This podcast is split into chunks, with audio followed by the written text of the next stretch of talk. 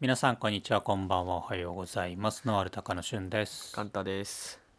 えー、45回目ということではい。朝昼お聞きの方には申し訳ないんです けど5のつく倍数は飲みながら話す会というのを勝手ながら決めましてはい。飲んでいきましょはいということで一杯飲みながらやっておりますう。はい。今日のお供はカンタは何ですか今日はなんかいや本当は日本酒にしようと思ったんですけど、ああなんか言ってたねたまたまスーパーに売ったなんか限定の銀座ライオンって知ってます？銀座ライオンはいはいはいはいのビアホールっていうビールが売ってて、へえ日本最古のビアホール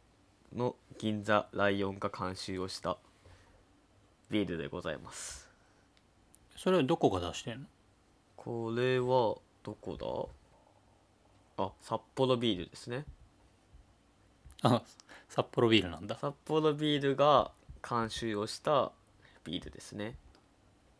札幌ビールが出してる銀座ライオンが監修したビールじゃないのあそうです札幌ビールが出した銀座ライオン が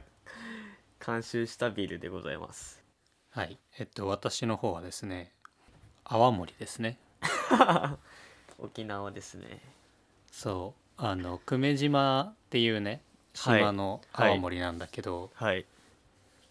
久米線っていうね茶色いボトルのボトルの泡盛はよく多分酒屋さんとか、まあ、よく行く人は見見かけたことあると思うんだけど、はい久米島には2つ酒造があってね久米線酒造っていうのと米島酒造っていうのがあってはい今日飲んでるのはその米島酒造っていうああまり有名じゃない方珍しいのですねそうそうそう家族経営のちっちゃい方の酒造が出してるチュラボタルっていうはい泡盛になりますなるほどうん、あんまり飲んだこまあとない沖から、縄が沖縄が長かったんでね青森にすごいな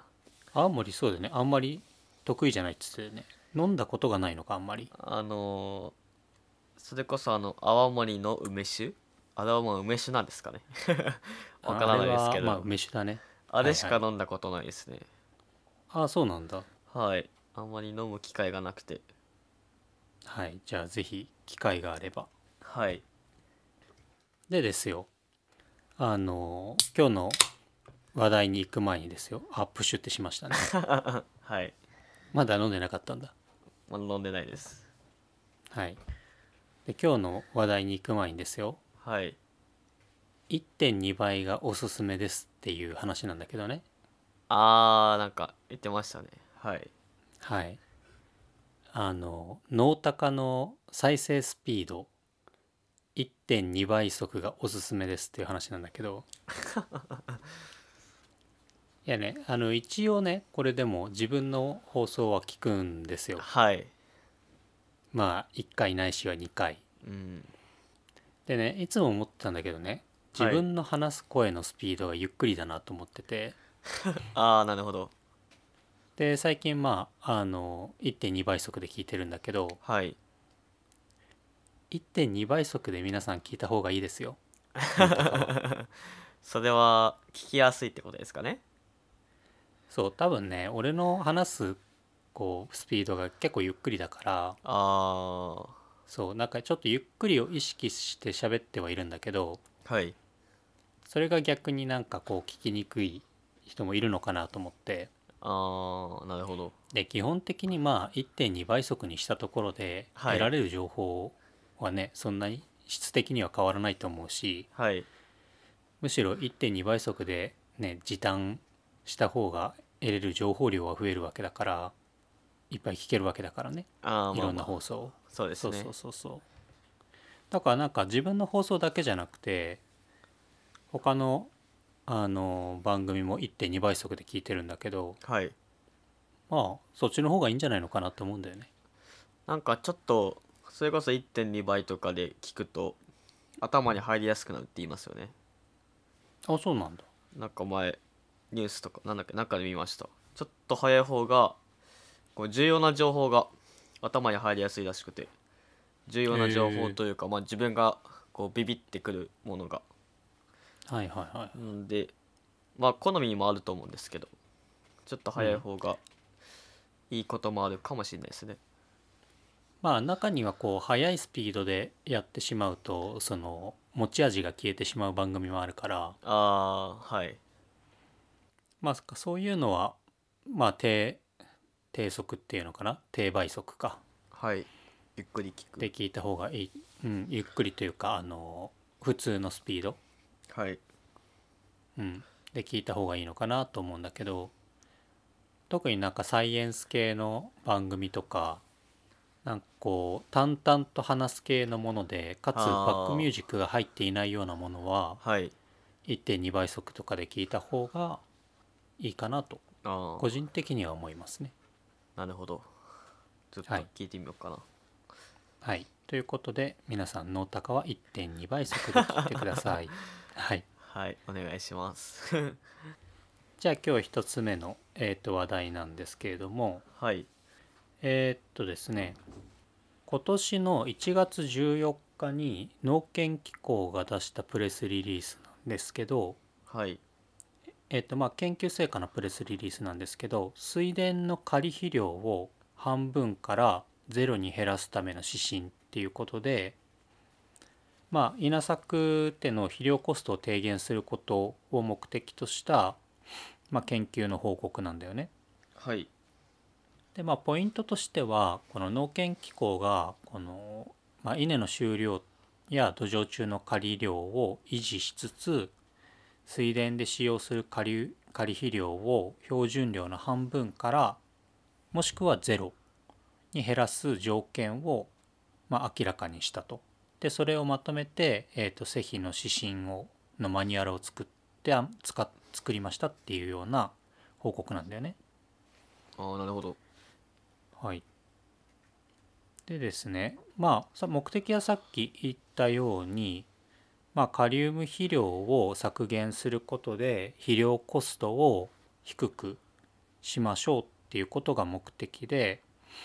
まあ、あくまでその収量を減らすことなくコストを削減しようっていうのが目的なので、はい、えーとまあ無理なこう肥料まあ施肥料の低減っていうのを進めてるわけではないんだよね。ああ、なるほど。うん、無理なく収量を下げることなくできれば下げていく。でそれをまあできればゼロにしたいんだけど、まあ、無理な時には半分に抑えるとかね。ああっていう形で肥料コストを削減していくっていうようなものになります。はい、はい、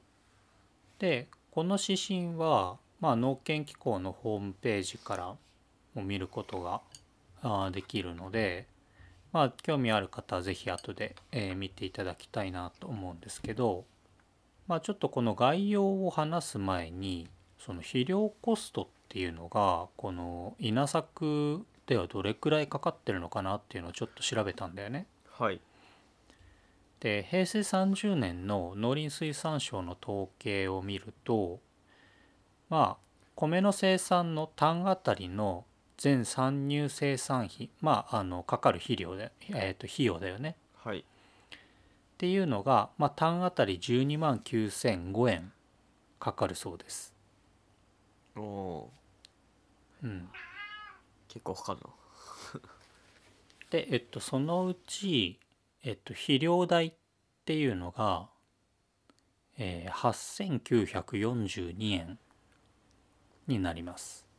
あーじゃあ、10ワードあたり8000円ぐらいかかるってことですね。肥料で。そう、だいたい8%くらい、はい、うん、かかるっていうことで、まあ、これを高いと捉えるか低いと捉えるかは人それぞれだと思うんだけど、はい、今回のこの農研機構が出した、まあ、研究結果では、えーとまあ、この栽培指針に従うことで、まあ、肥料コストを単あたり1,056円削減できるああ、って言ってるんだよね。はい、なのでまあ8%くらいだった肥料代が、まあ、7%くらいになりますよっていうのでまあ大幅なこのコスト削減っていうわけではないんだけれどもまあ少し1%程度削減できますよっていうような内容になります。まあ米とか稲作は基本大規模でやってると思うんで、まあ、何十兆とやってたら結構コストは削減できる気がしますねそうだねまあこれが単あたりだからまあヘクタールあたりだったらだいたい8万9420円うん肥料代かかっているうちの約1万円を削減できるはい、うん、わけよね、まあ、はい10兆だったら、まあまたその10倍だしうんって考えると確かにまあたかだか1%の削減じゃんって思っても、まあ、カンタが言うように大規模でやってる人たちにとっては非常に大きな1%になるわけだから、はいうんまあ、そういった意味では、まあ、削減できるうーところその条件に当てはまるところは削減できるのではいまあ目的は達成しているのかなっていうような形になります。うん確かにそうですねうんでそもそもこのカリウム肥料っていうのがうんこれ知らなかったんだけど、はいえっと、100%輸入なんだって。あそうなんですねうん、それまはなんあてそだのろ林産肥料も結構、まあ、輸入がほ,、まあ、ほぼり輸入うはっていいうのは知ってたんだけどカリウム肥料も、まあ、国内では基本的に取れないあーのでなので、えーまあ、基本的にはこう輸入したものを使用していると。ねなるほどせ確かに知らなかったですねなのでまあ海外からこう仕入れてきていはいるものだから、どうしても肥料代っていうのは高くついてしまうしはいまあその環境的な側面で言ってももともと日本にある資源ではないものを大量に日本の土壌に投入するっていうのはまああまり環境としても良くないよねっていうことで、うんなのでまあ何て言うかなその勇気とかの考えっていうだけではなくてこういうコスト的な面でも肥料はなるべく削減しましょうよねっていうこう動きになってると思うんだよね。そうですねそうですうね、ん、ちなみに窒素肥料はあこれどうやって作られてるか知ってます窒素窒素ってどうやって使われてんだまあ、いわゆるそのカリウムカリウム肥料っていうのはまあ鉱石みたいなもんだよね鉱石を生成して作っていくものはいでリンっていうのは昔のこの鳥の排泄物が堆積したものはい だったりするんだけれども窒素肥料っていうのは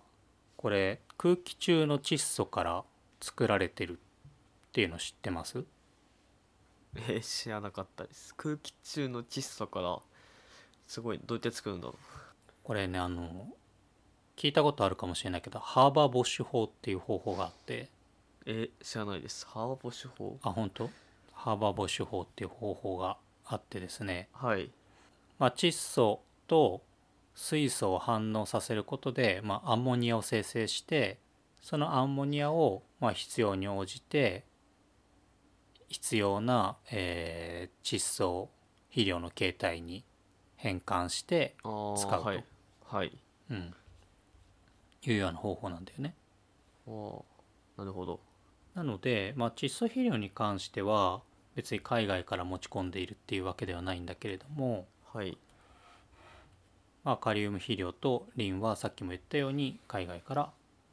基本的には持ち込んでいるとうーん知らなかったですねこのマニュアルでねはい面白いな面白いなっていうか、まあ、さっきも言ったように無理なこの肥料の削減は進めていないっていうのがあってまあ、どういう時に肥料このカリウム肥料をゼロにできますもしくは半分にできますっていうフローチャートがあるんだよね。おーはいこれもさっき言ったあの農研機構のホームページからマニュアルがダウンロードでできるので、まあ、興味ある人は見てほしいんだけどはいまずこのなんだろうこのマニュアルが適用される土壌が限られるんだよね。あなるほど全部の土壌なあそうそうか土壌でそうそう違うのか低地度っていう、まあ、低い地面の地に土ってか書いて低地度の水田で使えるんだけど、はいまあ、要は試験をこの土壌でしかやってないから他の土壌については分かりませんっていうのが本音なんだけどはいまずこの低地度であるかどうかそういう水田かっていうのでイエス・ノーがあるんだよね。はいまずこれがノーだったらもう通常の正比基準に従いましょうになってしまうんだけどこれがイエスだったらじゃあ次は、まあ、この土壌性が、まあ、砂とか、えーっとまあ砂状の土壌だよね、はい砂状の土壌以外でまたは土壌の CEC まあ陽イオンの交換容量っていうのがあるんだけどはいこれが 12ME パー 100g 以上であるかっていうまあこれは分析かけないと分かんないと思うんだけど、そうですねうん、っていうまあ土壌性の指標が一つあるんだよね。はいでこれがイエスでさらに稲わら還元をしているイエスで最後に牛糞堆肥を 10R あたり1トン以上施用しているがイエスの場合はカリウム肥料を入れなくていいですってなるんだよね。ああなるほどうん、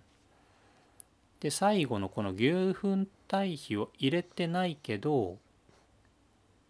えーっと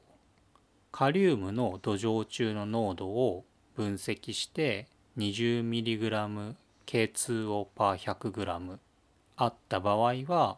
それ以上あった場合はカリウムの量を半分に減らしていいですよってなっていてあーあー結構限られるんですね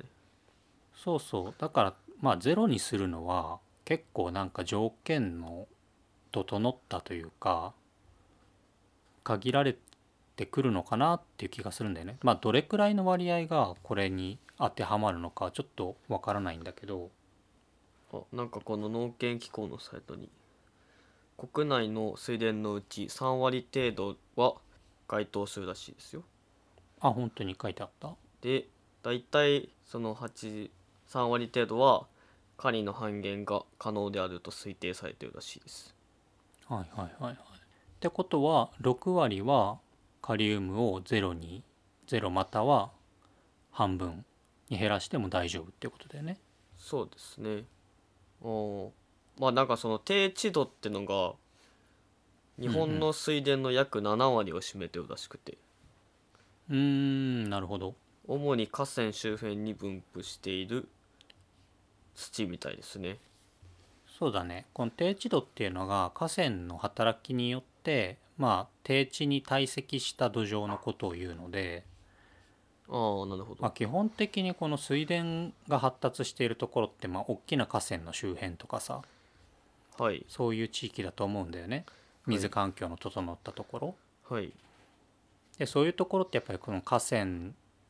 からこう水が溢れたりとか、まあ、長い年月を経てその河川からの堆積物っていうのが溜まった土壌だと思うから、あーまあ、今カンタが言ったように、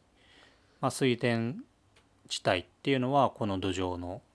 土壌質のものが多いんだろうね。あーなるほどいまいちこう稲作をやったことがないんでそうだね。それこそ稲わらをすき込んでるのかな普通の農家はとか牛糞って入れてるんですかねその辺が気になりますうねんあまりこそうだね。うなんだろうなあーまあす稲わらすき込んでるのはなんか見たことありますけど牛糞とかって入れてるんですかねだから多分この最後の牛糞を入れてるかどうかっていうところで分かれるじゃん。半分にできるかそゼうロでにですねきるかが、はいだからそこが多分ねぜその6割の中でも半分半分くらいなんだろうね。重要なとこなんですかねうんう、うんでも稲わらをすき込んだりしてるっていうのは、まあ、結構の割合でいるんじゃないかなその統計の情報によると。そうですねなんかまあその田んぼとかたまにすき込んでるなーっていうのはたまに見ますからねうんうんうんうーんまあ、要するにこの重要なのはこのマニュアルの、えー、と下の方にも書いてあるんだけど水田のカリウムの収支をマイナスにしない施用方法が重要ですって書いてあるんだよね。ああなるほどはいうん、要はこれがマイナスにならないのであれば入れなくてもいいし入れる量を減らしてもいいしはいでマイナスになってしまうそのゼロにしたりとか半分にした時にそのカリウムの収支がゼ,、えー、とゼロより下になってしまうようであればうんきちんと基準に基づいて制用した方がいいよっていうことなんだよね。はいうん、でこのマニュアルの中にまあじゃあどういうふうにそのカリウムの収支っていうのが行われてるかっていうのも書かれていてはい例えば、えっと、稲わらを水田から持ち出してしまう場合すき込まずにはい持ち出してしまう場合 10R あたりだいたい10から20キロマイナスになっちゃうんだよね、ああなるほうど、んだから稲わらの持ち出しっていうのがものすごいなんだろうマイナス要因としてはでかいのよ確かに ええああそあっとはこのまあ溶脱っていうのがあるんだけど要ははい水田からこの、まあ、用水によって水と一緒に出てしまうはい割合っていうのはマイナス 0.5kg なんだよねだからそんなにこう流れ出てはいないむしろ土壌中にとどまっている量の方が多いあーなんか結構流れてるイメージがあるんですけどそんなことないですねそうそうそうそんな流れてるなんかよりも稲わら持ち出しちゃった方がやべえ金を持ち出しちゃいけ ないなそうそう。で牛糞堆肥を1トン 10R あたり1トン入れればまあプラス10 10kg 以上、あーうん、されるので、まあ、牛糞を入れるっていうのはカリウムのなんだろう西洋としても有効であるということだと思うんだよね。結構、まあ、牛糞が大事ですねこのうんそう牛糞まあこれはあの既存のデータからの平均値になるんだけれども牛は糞い対比のカリウム濃度っていうのがキロあたり 30g らしいんだよねはい0.03%かなあー30はい3%かあん3% 3%ですなのでうんじゃあもう牛糞と稲わらはあれですね牛糞は入れて稲わらは持ち出しちゃダメですねダメというか、うんそっちの方がいいのかなまあ、毎回牛糞を入れるってことはしないとは思うんだけど何年かに1回とかどうなんですかね年に1回ぐらい入れてるなんか普通の野菜とかだと入れてますけどね年に1回はでも水田そんなに牛糞をさ毎年入れてる姿なんて見たことないからね牛糞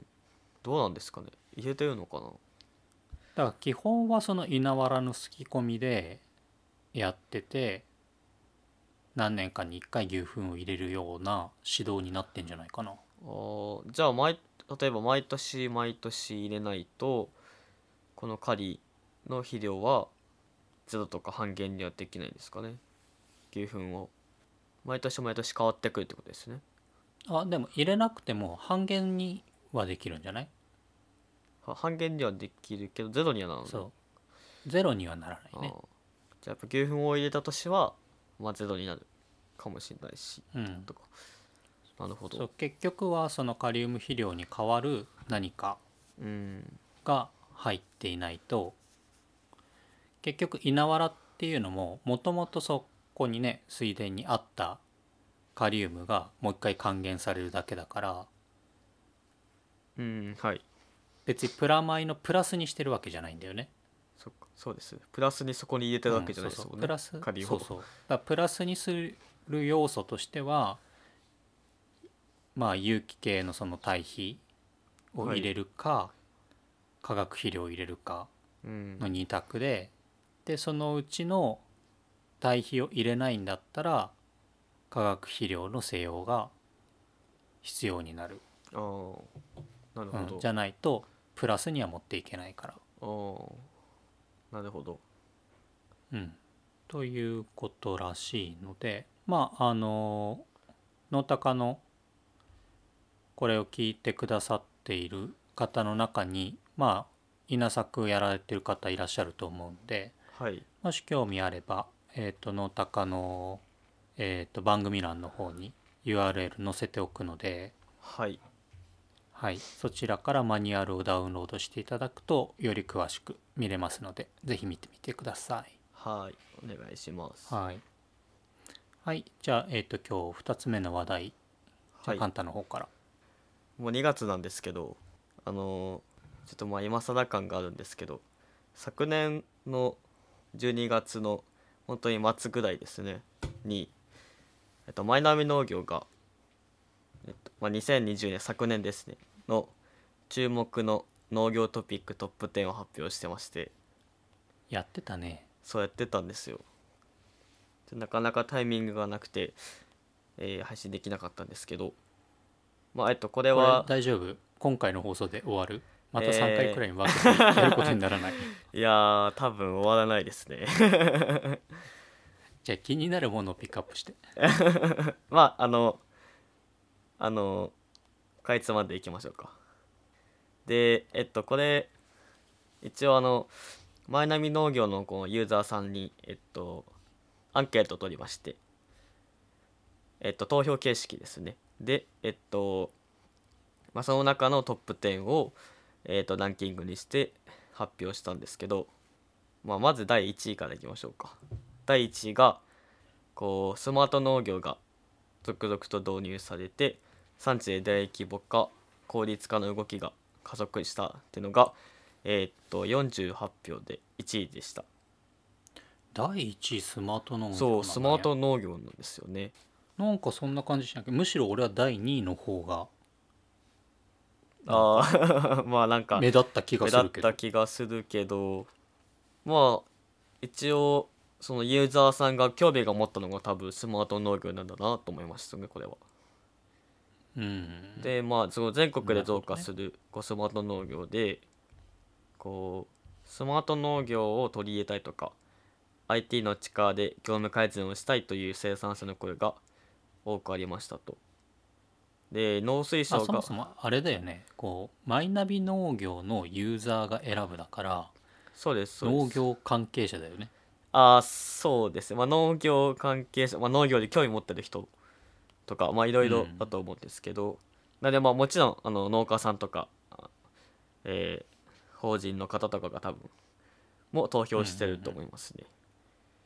うんでなるほどねでまあ農水省が2025年までに雇い手ほぼ全てがスマート農業を実践するっていうことを目標で掲げているらしく期待を大きく感じますということでした。はいまあ確かにスマート農業の記事は結構あったのでまあなんか興味はそったんですかねそうだねこう記事の出方を見ているとスマート農業は多かったねそうですねまあいろいろと技術がえっうとん進歩して、まあ、発表されてたのでまあ、ま自分たちの番組で取り上げる機会は結構あったからそうですね、まあ、そういう意味で言うと目に留まりやすかった、まあ、それだけこう記事の頻度も高かったっていうことだよね。まあそうですねまあどんどん技術が進歩してるんで今後も多分どんどん出てくると思うんでちょっとあれですね期待をして待っています、はい、はい。じゃあ、第2位が、まあこれはあれなんですけどね。これ新型コロナで産直 EC サイトの需要が高まる。で、これが、えっと、39票ですね。うんまあ、これは結構、確かにと思うとこが多いと思うんですけど、まあ、飲食そう店だのねそう営業辞職なので、まあ、一気にこう活用が広がったこう産直 EC サイトですねが、うんうんまあ、2になりましてで EC サイトでの販売額が、えっと、前年比、えっと、なんで2019年ですねと比べて1000%以上という生産者もいたそうです。 あっていうのがあってこう販路を切り替えた生産者も結構いたそうです。すごいね1000%以上なんてあんまり聞かない数字だけ どまあそれこそ昨年です一気に広がった気が確かにするんでうんそうですね一昨年にはあまり感じさせなかったものが一気に来たのでうんうんそうだねまあそうですね時代とともに時代の流れですかね、まあ、今後も一気に増えていくとは思うんで、まあポケマルとか食べチョクうーの話だと思うんだけどねまあメインは、うんうんそうですねまあその2つがこう盛り上がることで何て言うかな、まあ、小規模の農家さんだったりとかこだわって作っていたりとかあんまりこうなんだろうな既存の流通経路に乗せていない人たちとかそういった人たちも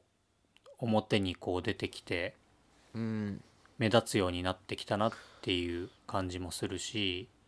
あとはこの SNS をうまく活用できている生産者の人とそうじゃない人の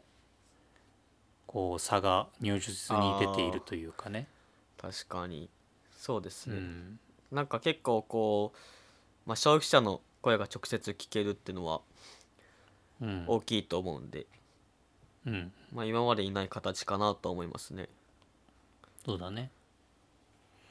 まあ、続々とこれからも多分出てくるですかね。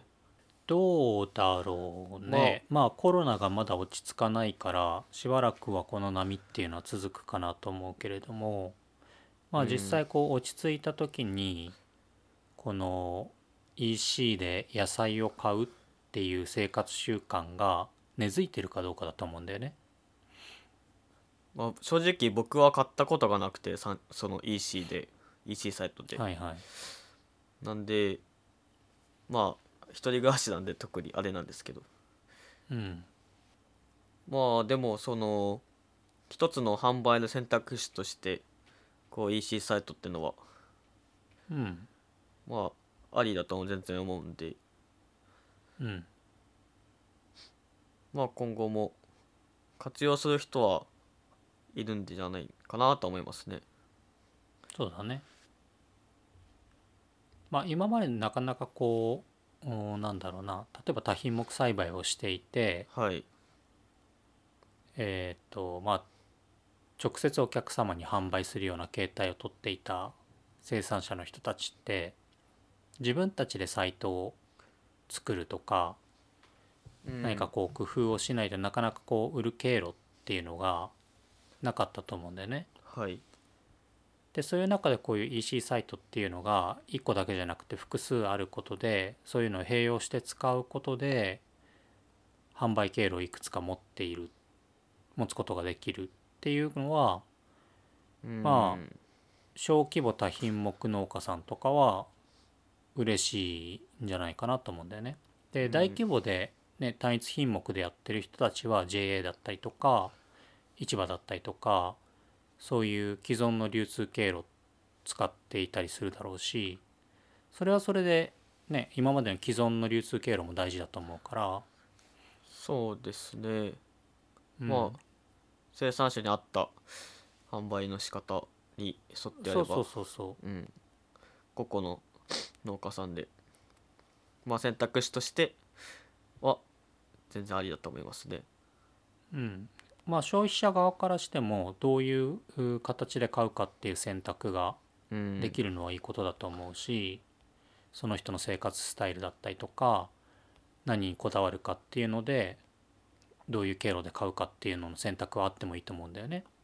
そうですね。でそうプラス生産者側としてもどういう形で売るかっていうのの選択肢が増えるっていうのはいいことだと思うしそういう選択肢が増えることで新しくこう農業を始めたいって思ってる人たちがなんだろうなこう収納して1年目とかでなかなかこう市場に出入りできないとかねあーまあなんかちょっとこうなんだろうな考え方があって JA に加入したくないとかねあー そうそういう人たちがまあ収納1年目からでも販売できる形ではあるじゃん、稼げるかどうかは別として少なくとも販売をする、まあまあことはできるわけだよねそうですねうん、この、まあ、直接消費者の声が聞けるっていうのはすごい大きいことだと思うんで、うん、まあ、それこそこの高の中でもちょっと話したかもしれないですけどね大規模農家さんとかも、まあ、消費者の声を聞けるっていうのは聞けるっていう、まあ、その選択肢の一つとして、まあ、少し EC とかに出すのもいいのかなとは思いますね。では次があ同率の2位なんだねそう同率の2位なんですこれが同じ39票でこう市民農園が人気になって野菜内の売り上げが増えたという記事ですまあこの同率の2位はやっぱりどっちもコロナの影響だよねそうですねまあコロナの影響で農業って言ったらこの2つが 当てはまるなっていうのはありますねうんうんでまあまああの巣ご巣ごもりの需要でこう趣味と実益を兼ねて始める人が急増したみたいですホームセンターでは一時苗が品薄になる状態になるほどの人気ぶりを伺いましたと結構ホームセンター混んでましたからね農高でもさ市民農園について取り上げたけどさはいもうこのまあコロナの影響で、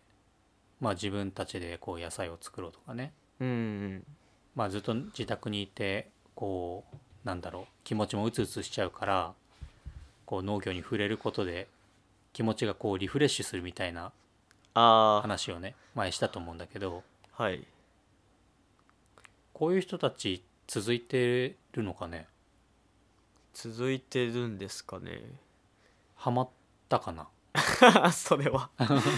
それは分からないですけどでもそのそれこそ市民農園のまあ有名なシェア畑とかはいはいは結構規模を拡大してるみたいで続々と農園は増えてるみたいなんで、まあ、継続して利用する人は多いんじゃないかなと思いますね。そうやっぱりこの辺のさ市民農園ももう予約でいっぱいで借りれないっていうところもあるからあーやっぱりなんかこのなんだろうなす市民農園を始めるきっかけっていうのはコロナだったけど、はい、もうそういうコロナ云々を超えてもう趣味として定着しているっていう可能性もあるよね。そうですねそのまあ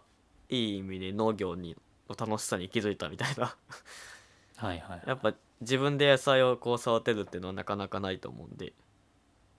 でかつ土地うんなんかやっぱ市民農園っていう形だとまあ土日だけ土日しか行けないとかいう人も、まあ、こよあの平日は管理してくれてその土日とかにも行けるっていうのは、まあいいのかなと思いますね働く上そうだで、では次ちょっはと、い、次ちょっと飛ばします。えいや一応タイトルだけ言おうか4位の。農家の大規模化が加速、常時雇用者も増加っていうトピックですね。はい。まあなんかこの大規模化についてははい。まあ以前も触れたからちょっと今回は、そうですね。はいちょっ、とスキップしましょう。はい。次が第5位ですね。はい、これ、ちょっと僕はあんま知らなかったんですけど、数日で小豚160頭が盗まれる。家畜あ知らなか農ったあ知らなかったですこの記事家畜農作物トラクターの盗難が相次ぐっていうのが31票で5位でしたはいで、まあ、これテレビでも報道され、えっと、農家だけではなく消費者からも怒りの声が集まった盗難被害が第5位になりましたそうそうそうなんかね盗まれて家で食べられたりとか、おおうん、ばらされて外国人労働者の中で流通してたりとかあそそういううでことがあっすそたうでみたすいよ真面目に働いてる外国人労働者も多い中こう犯罪のイメージがついてしまうのが問題だと思うという、まあ、生産者と、まあ、消費者の声が相次いだみたいですね。そうだねもうそうですね農業機械とかはまたまたとか最近ニュースで見たんで結構増えてるみたいですね。まあ、そうだね農業機械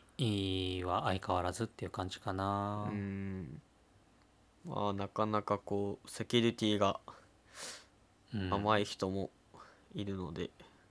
ょっと気をつけたいですね。はい、えーはい、じゃあ次もあこちらも同率これも同率ですね。はいこれもちょっとさらっていきますコロナ渦で米が品薄和牛と花が需要が減えっと供給のバランスが変わるっていう記事ですねああえっとそうですね米に関しては現時点ではこう深刻な米余りに転じており次年度の作付け動向の情報が欲しいという稲作農家の声も多く集まりましたということですね、うんうん確かに米は結構あれですね余ってるみたいですねああみたいだねまあやっぱりこの外食産業がこれだうけん休業が続いてしまうとまあ米に限らずなのかもしれないけどやっぱり日本人の主食である米っていうのはうん外食産業にね流してた部分が多いだろうからまあうそですねこがこうなくなってしまうとどうしても余っちゃうよねでまあその和牛とか、まあ、花花とかは前記事でも取り上げたと思うんですけどああチャンスフラワーねそうですね、はいコロナの影響でやっぱりいろいろと、まあ、式典とかがなくなって花とかは余っちゃってるみたいですねうんまあそうだろうねうんまあ難しいですねはいはいじゃあ次が7位ですねあこれはいいですね農業の動画温泉コンテンツが躍進農チューバーが存在感を増すこれが27票で7位でしたはいはいまあはいこの記事の中では原田農園さんがね載ってるけそれうどでもすねどうなんだろうねこれってこのコロナの影響とかあるのかねあまあ家にいるってことが多くなってまあどうなんですかね YouTube とかすごい見る機会は多くなったと思うんですけどねああ、とまか、あ、あとはそのさっきの、はなんいだろう EC はいに絡めてさまあ自分たちでもこう発信してお客さんに知ってもらおうみたいな取り組みをしてる農家さんが増えたっていうのはあるかもしれないね。あー確かにそれもありますねうんとか、さっきあのシェア畑とか市民農園の話したと思うんですけどはいはい。それでこう何ですかねす今何かと YouTube でいろいろと何ですかね情報とか技術がと実際の動画で見ることができるじゃないですかはいはいはい。なんかなんか家庭菜園向けの NoTuber とかいるみたいなんでそういうのでもうん、こう見る人が増えたんじゃないですかねそれはあるかもしれないね。まあ実際その市民農園をやってみてね栽培方法っていうのを教えてくれる人がいなかったら今は YouTube で探すと思うんだよね。そうですね YouTube で探すから、うんまあ続々と増えてくれると面白いですねでもノーチューバーって増えたまあ自分たちはこうポッドキャストの界隈はねあーよくこうそうで目すねにしてるけど、あまり YouTube の方に注目してないからノーチューバーが増えたかどうかわかんないけどね。増えたんですかねねまあ NoTuber って言葉ができたのが結構最近な気がするんではいはいはい。増えてる気は増えてるんですかね多分 まあそうだろうね。まあ一定数いないとこういう言葉もできてこないだろうし、はいはい。増えたのかな今後も増えていまくあと増思うえたんでしょう。はい、増えたんです、はい きっと。きっとはいじゃあ次は8位ですエシカル倫理的消費 SDGs エコファーマーの意識が高まるっていうのが21位で8位でしたこれ SDGs ってあれでしょあの畑に余った野畑に菜をすき込む行為のことじゃ ないのあそうですそうです ああれは SDGs って言うんでーはい今後も分からない方は農系ポッドカポッドキャストの総会議を聞いてください、はい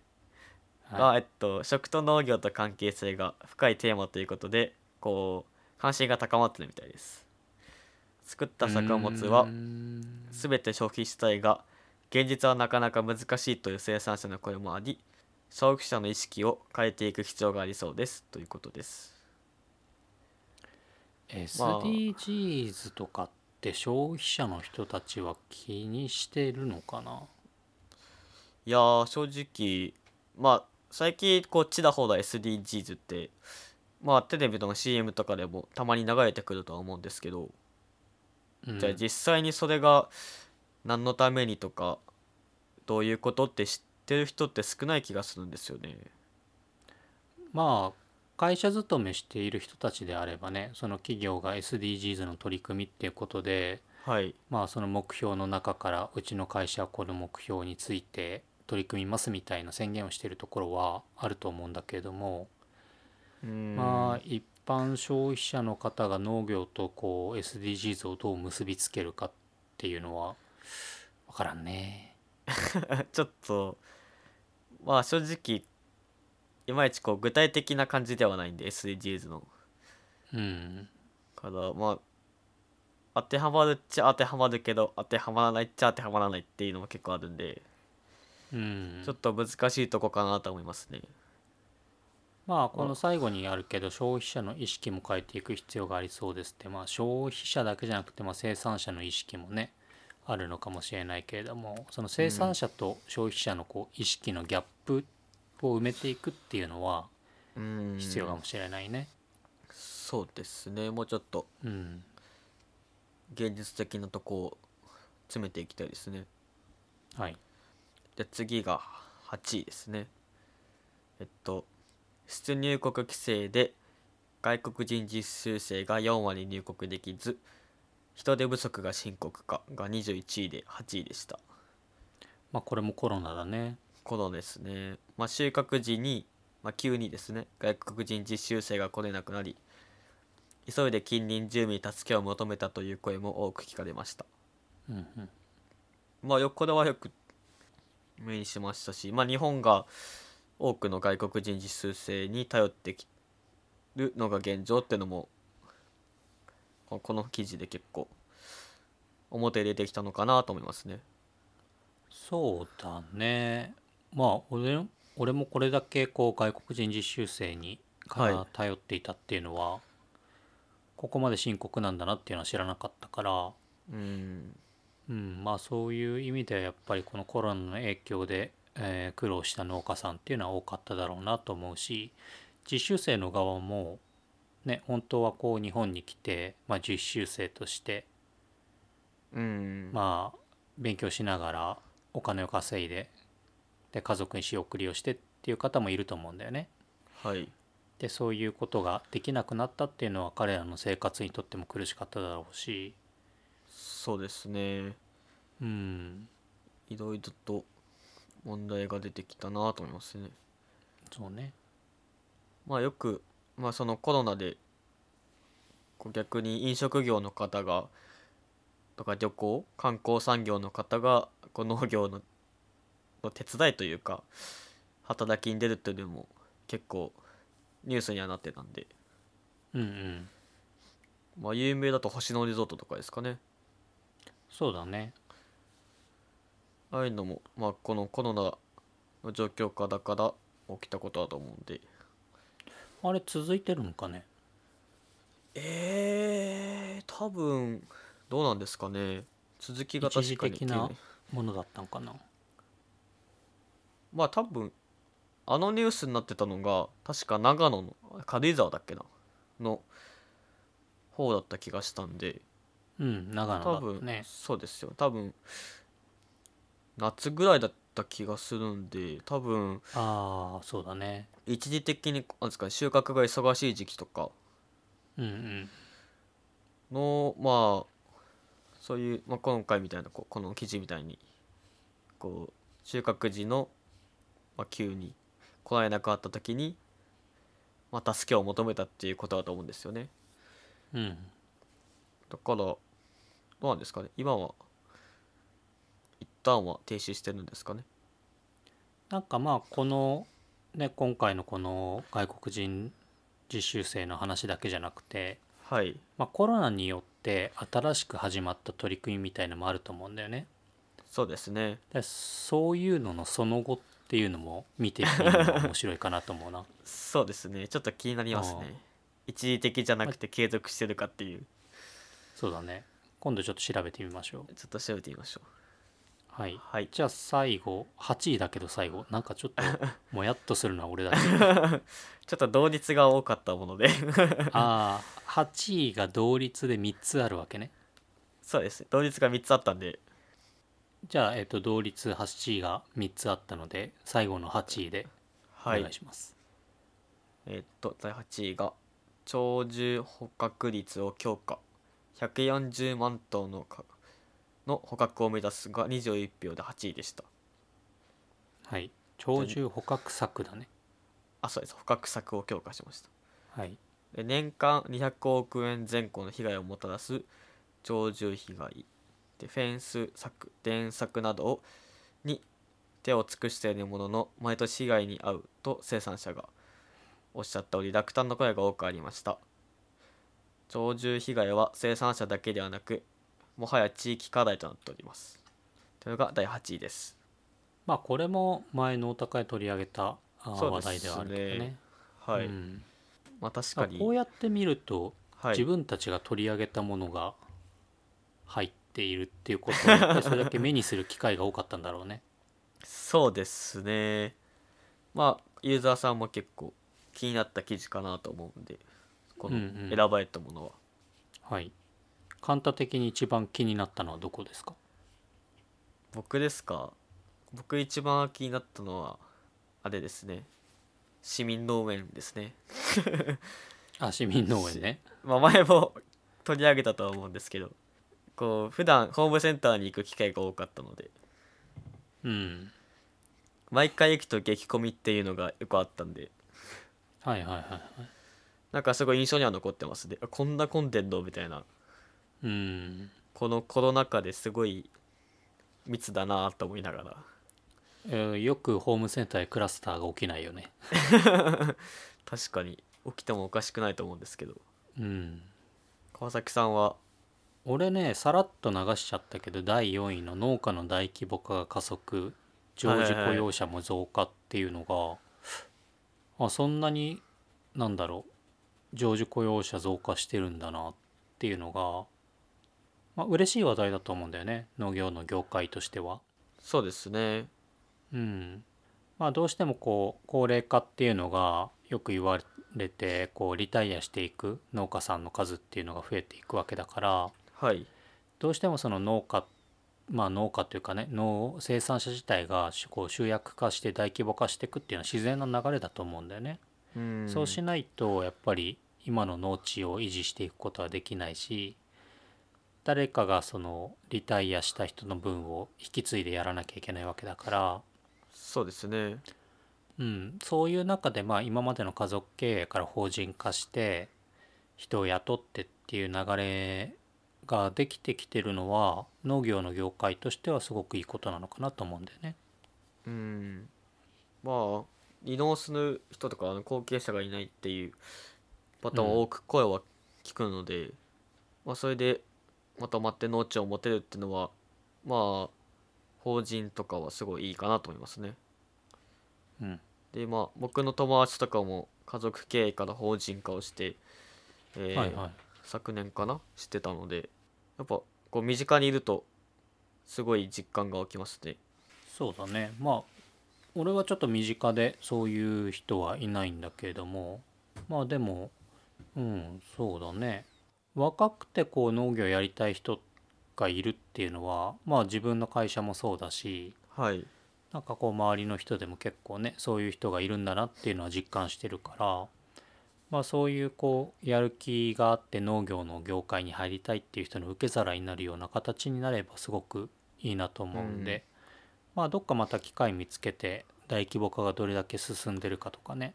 はいどういう企業が、まあ、企業というか法人かができてますっていうのをどっかで紹介できればいいなと思います。はいそうしましょはい。じゃあ、まあ、トップ10と言い言いつつ、最後8位で終わるっていう、なんか、ちょっともやっと感がありますが、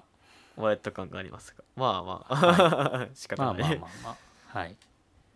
じゃあ今日は、えーっと水田の仮肥料を半分からゼロに減らすための指針農研機構農研機構の指針ですね。はいと,、えーっと2つ目の話題が、えーっとマイナビ農業の記事で、えーっと2020年のトピックトップ10ということではい取り上げました。じゃあ今日はこれでいいですかね。はい大丈夫ですはい、じゃあ今日はこれくらいで。はい